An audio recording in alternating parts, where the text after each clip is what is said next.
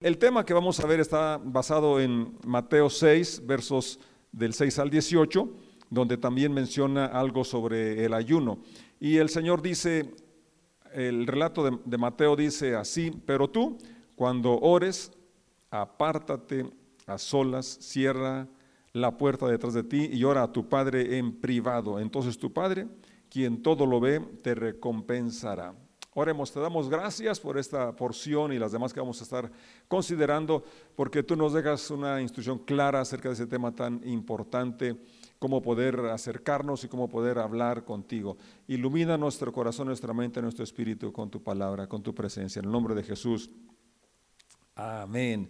Lo primero que yo veo aquí en este versículo es que el, el Señor da por sentado que sus seguidores oran, sus seguidores oramos. Por eso dice, pero tú cuando ores, en lugar de decir, si algún día oras, si, llegaras, si llegases a orar, él dice, pero tú cuando ores, eh, hazlo de esta manera. Y el punto que dice es eh, eh, una intimidad, él anhela una relación personal, lo cual es nuestro mayor privilegio, que Él nos preste su atención. Por eso menciona eh, que lo hagamos a solas, sin intermediarios. Tenemos ese privilegio. Creo que esto es algo que no podemos eh, este, abundar demasiado, o sea, no podría hablar demasiado sobre el privilegio que tenemos de acercarnos sin intermediarios. No hace falta alguien, un sacerdote, otra persona como en el Antiguo Testamento o incluso hoy que personas enseñan que hace falta un intermediario.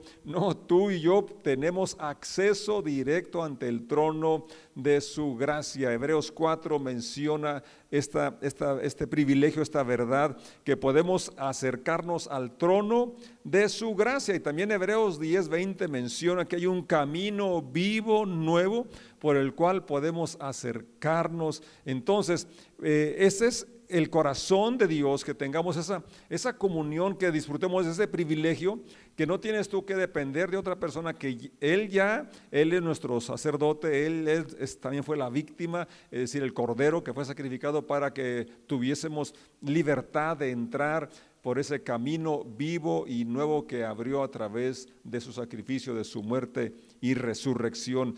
El punto aquí que yo veo es esa oportunidad, ese anhelo que Él tiene de tener una relación estrecha, una relación íntima con nosotros. Apártate a solas. Como lo dije, es, bonito y es bueno, e incluso eh, es recomendable que oremos en familia, oremos como congregación local y eh, a otros niveles más extensos, pero una cosa no suple a otra.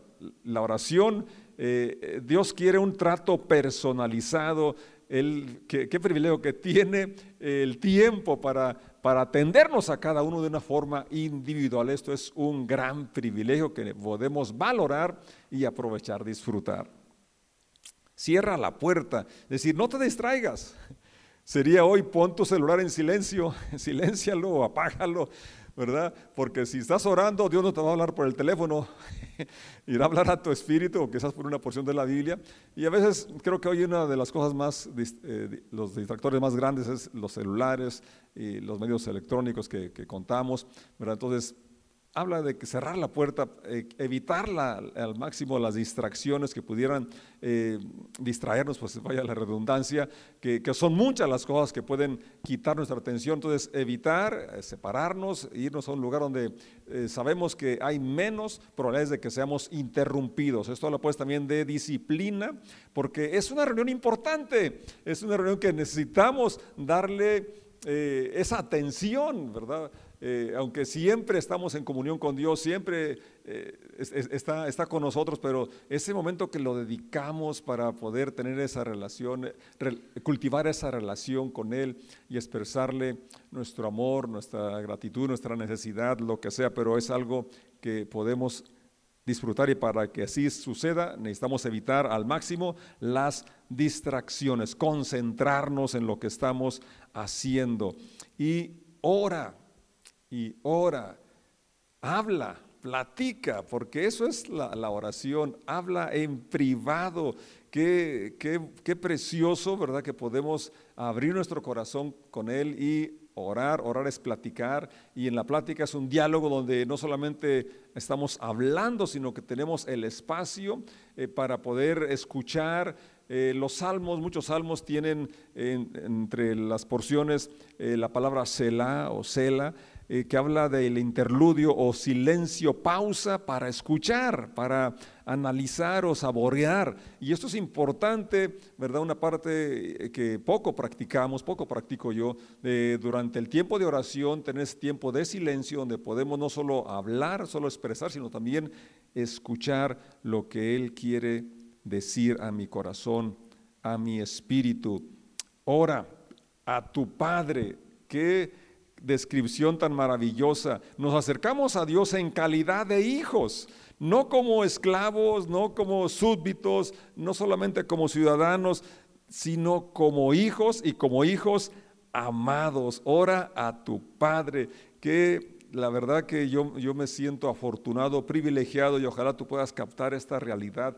Nos acercamos en esa calidad. Ora a tu Padre en privado. Y luego dice ahí el mismo versículo, tu Padre te recompensará. O sea, fue, la, oración fue en secreto, fue en privado, pero la recompensa va a ser en público. Te recompensará. Qué promesa tan maravillosa. Por eso eso nos anima a orar. Eh, quizás la recompensa tarde, quizás no viene como tú la esperabas, pero es una promesa dada por nuestro Señor y yo creo que se cumple. Por eso oro con fe, por eso oro continuamente. Verso 7. Cuando ores, no parlotes. Fíjate, es interesante que ahora va a decir, nos dice lo que no hay que hacer. La palabrería eh, interminable, como hacen los gentiles. Hay personas que piensan, dice el Señor, que sus, por sus, que sus oraciones recibirán respuesta solo por repetir las mismas palabras una y otra vez. Hay oraciones que son muy buenas y es bueno repetirlas porque nos hacemos más conscientes de lo que somos, pero cuando son una repetición eh, seca, mecánica, pues ya pierde, pierde sentido realmente eh, si ya no sabes ni lo que estás diciendo. Y aquí el Señor habla de esa necesidad de que no nuestra oración no sea monótona o mecánica de tal forma que ya pierde sentido Quizás fue una oración muy bonita como hay salmos tan hermosos, pero si, si no estamos eh, en el canal del salmista o analizando o meditando, eh, realmente pues va a ser una vana repetición. Y es lo que él está diciendo, cuando oremos no usemos repeticiones mecánicas, vanas, eh, tantas veces las hemos dicho que luego se, hasta uno se da cuenta cuando es solamente algo mecánico y no algo fresco, no algo espontáneo, no algo que va de corazón a corazón. No seas como ellos, dice el verso 8. Porque tu Padre, y fíjate cómo enfatiza una vez más a quién estamos orando, a nuestro Padre. Y Él sabe exactamente lo que necesitas, dice el verso 8. Incluso antes de que se lo pidas. Y podría decir, bueno, entonces, ¿para qué le pido? Entonces, ¿para qué oro? Bueno, precisamente porque la oración no se trata solamente de pedir.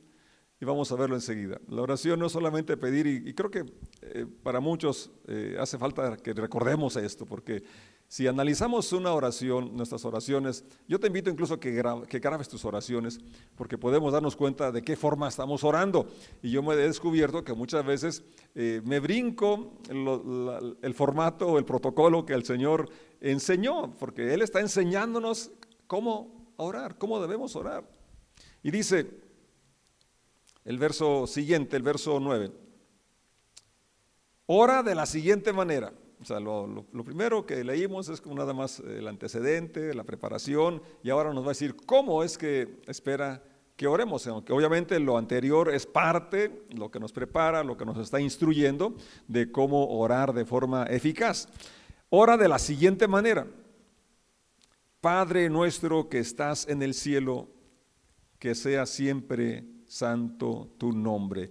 Hace un momento que cantamos y ya David lo mencionó y también Gabriel, de ese privilegio que tenemos de la presencia de Dios y que no solamente está en el cielo, sino que no solamente está con nosotros, sino está en nosotros. Esto es un privilegio grande, la verdad.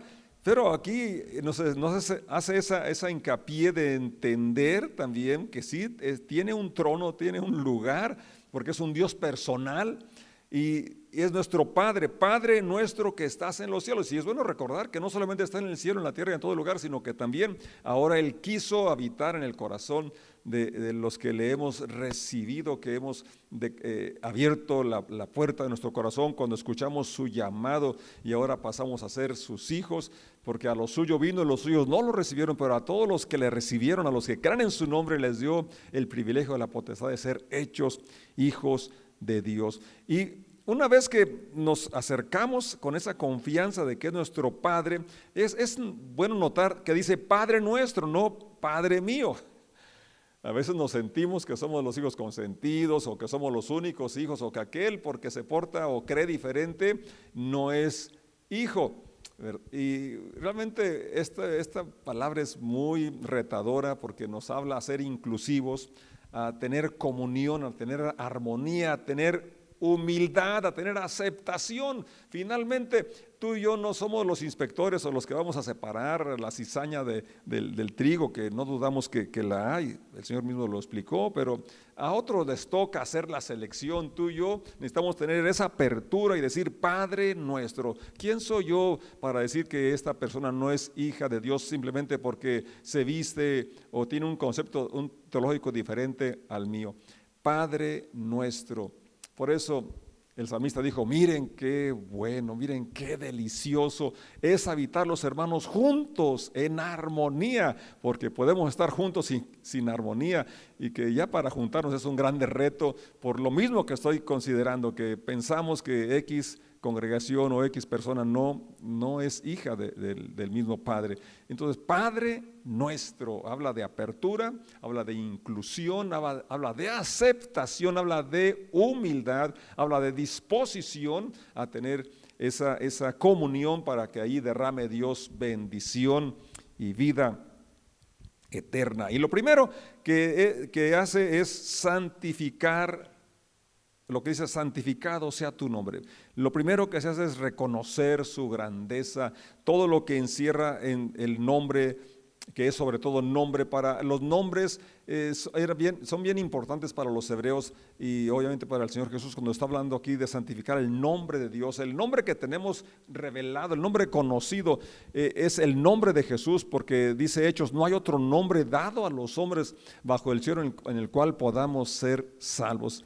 Eh, Hechos 4:12. Y también nos habla Filipenses que se le dio un nombre que es sobre todo nombre, para que al nombre de Jesús se doble toda rodilla. Entonces, cuando hablamos el, el nombre de Jesús, eh, es, es, el nombre, sobre todo nombre, no sobre Juan y Pedro, sino sobre los nombres en que se conoció en el Antiguo Testamento. Y en ese nombre resume, engloba, abarca todas las revelaciones que tenemos de Dios como el Shaddai, o sea, el Todopoderoso, el que nos justifica, nuestra bandera, eh, nuestro sanador, nuestro pastor, todo eso en lo que antes se conoció en el Antiguo Testamento se, engloba, se encierra en, en el nombre de Jesús. Qué privilegio tenemos poder tener esa revelación y orar así, que su nombre sea santificado, separado para usos santos. Su nombre revela pues sus cualidades, sus atributos y con esa confianza es que nos acercamos a Él. Sigue diciendo el verso 10, venga tu reino, que tu reino venga pronto. Jesús dijo, ya el reino está aquí, Él es el rey y qué importante es que eh, podamos ahora reconocerlo como nuestro rey y vivir eh, así bajo sus principios y sabiendo que, Él está al tanto de nuestras necesidades y que Él ha provisto para nosotros de su cuidado y su bendición. Que se cumpla tu voluntad en la tierra como se cumple en el cielo. La prioridad debe ser que su reino se establezca y obviamente primeramente en mi vida. Cuando oro también que su voluntad se haga en la tierra, bueno, pues yo soy un terrón que estoy dispuesto a, a que su voluntad se haga en mi vida, porque a veces pensamos que, o, estamos pidiendo que se haga su voluntad porque estamos viendo el desorden en X persona, en X lugar, pero el primero que necesito eh, que se haga su voluntad es aquí en mi vida. Y fíjate, hasta en el verso 11, ahora llega la petición personal. Todo lo anterior es glorificarle, reconocerle y pedir eh, lo que debe ser prioridad de nuestra vida, que se extienda su reino, que se haga su voluntad. Y hasta el verso 11, ahora dice, danos hoy el alimento que necesitamos. Hasta aquí eh, vienen las peticiones personales, nuestras necesidades, y como dije hace un momento, a veces iniciamos con las peticiones. Cuando oramos es porque queremos, necesitamos algo. Y no está mal pedir, pero si vamos a seguir el patrón, el protocolo de nuestro Señor, de nuestro Maestro, que está enseñándonos a orar, entonces necesitamos recordar que vamos primero a reconocer esa relación, ese privilegio y quién es Él y los intereses de su reino y de que se, haga su voluntad. Eh, también esto de que danos el pan de cada día es muy importante porque honestamente eh, yo quisiera tener el pan para la semana, el pan para el mes, quizás el pan para todo el año o quizás para toda la vida, porque ya, ya quisiera jubilarme y decir, bueno, pues ya tengo la jubilación asegurada. Señor es bien preciso y dice, danos el pan de cada día. Esto es de que confiamos, de que, pues realmente hoy es lo que nos toca vivir. ¿Para qué te preocupas si mañana tendrás que comer o no, si ni siquiera sabemos si vamos a estar vivos?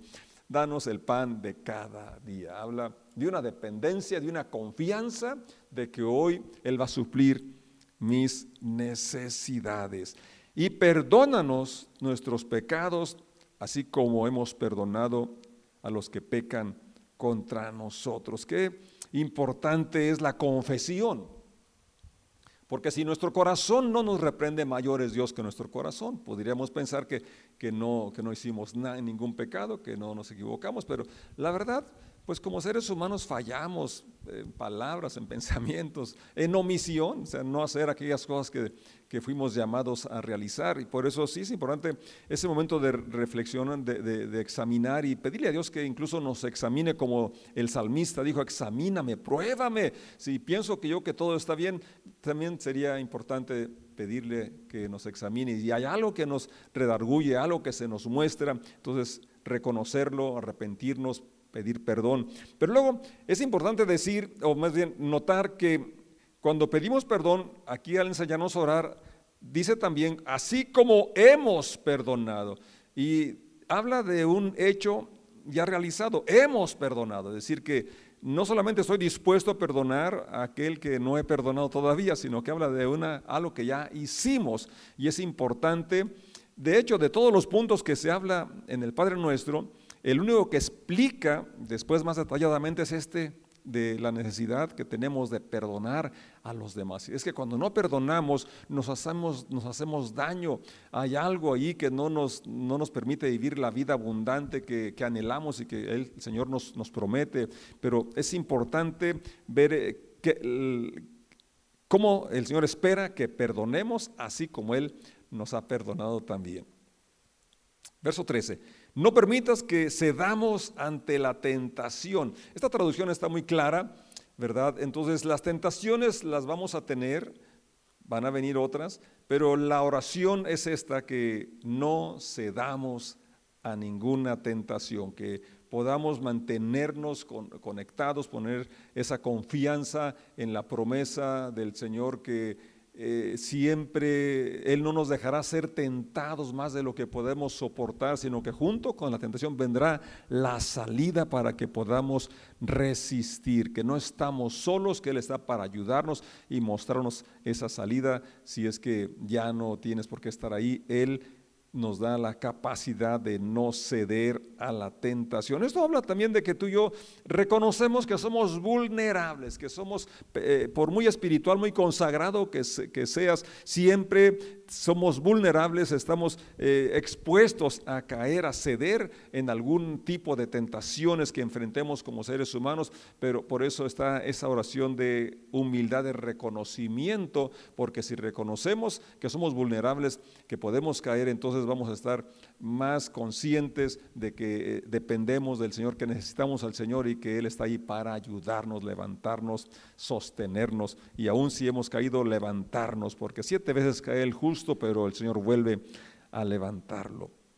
Sino rescátanos del maligno. Y esta versión no tiene, pero otras sí lo, lo incluyen. Pues tuyo es el reino y el poder y la gloria por siempre. Creo que es una muy buena forma de cerrar la oración, reconocer que Él es el soberano, que Él es el rey de reyes, que a Él le pertenece todo y le damos la gloria por siempre. Amén. Verso 14 ahora sigue con el mismo tema y explica lo que ya mencioné. Si perdonas a los que pegan contra ti, tu Padre Celestial te perdonará a ti. Pero si te niegas a perdonar a los demás, tu Padre no perdonará tus pecados. Entonces, pues ahora sí que nos conviene perdonar, necesitamos perdonar y no tanto por la persona que nos ofendió, sino por nuestro bienestar espiritual y físico, porque está probado que la amargura, el resentimiento eh, trae enfermedades físicas. Bueno, pues vamos a darle gracias a Dios porque podemos repasar el tema que sigue, ahí está ligado, los versos que siguen, cuando ayunes, que no sea evidente, porque así hacen los hipócritas, pues tratan de tener una apariencia miserable y andan desarreglados para que la gente los admire por sus ayunos. Les digo la verdad, no recibirán otra recompensa más que esa, pero tú cuando ayunes, peínate. Algunos ya es fácil peinarnos. Lávate la cara, se unge tu cabeza, es decir, no andes aparentando la cara triste allí, demacrada, sino más bien, vamos a, eh, aquí el asunto es no andar haciendo alarde de lo que estás haciendo, sino más bien tener esa comunión con nuestro Padre. Y el ayuno es una disciplina también importante. Una versión dice, dejaron de comer para orar mejor. Hay situaciones que ameritan, ¿verdad? Una, dedicación más intensa, una búsqueda más intensa y el ayuno es una herramienta muy buena. Padre, damos gracias porque nos enseñas a orar. Gracias porque podemos acercarnos confiadamente ante el trono de tu gracia, que cada uno de tus discípulos, tus seguidores, tus hijos podamos disfrutar de esa comunión, ese tiempo, esos tiempos de calidad, de, intimidad, donde podemos eh, derramar nuestro corazón en gratitud, en alabanza, en adoración y también echar sobre ti nuestra ansiedad sabiendo que tienes cuidado de nosotros. Padre, que podamos disfrutar ese tiempo de oración, los tiempos privados dedicados exclusivamente para, estar en comunión contigo. Y también durante el día, no, no perdamos, Señor, eh, la noción de que tú estás en nosotros, con nosotros, y podamos seguir platicando contigo al contemplar los paisajes, salir de camino, donde estamos en el trabajo. Así como recordamos las personas que amamos o un problema que está ahí eh, dándonos vuelta en la cabeza, recordemos que tú estás ahí para ayudarnos y podamos Señor, tener tu ayuda, tu fortaleza. Muchas gracias en el nombre de Jesús. Amén. Que Dios los bendiga y vamos a orar, disfrutar de ese privilegio que tenemos. Y así como eh, aprendemos a hablar hablando, pues también si quieres aprender más a orar, pues ora más. Dios te bendiga y te prospere.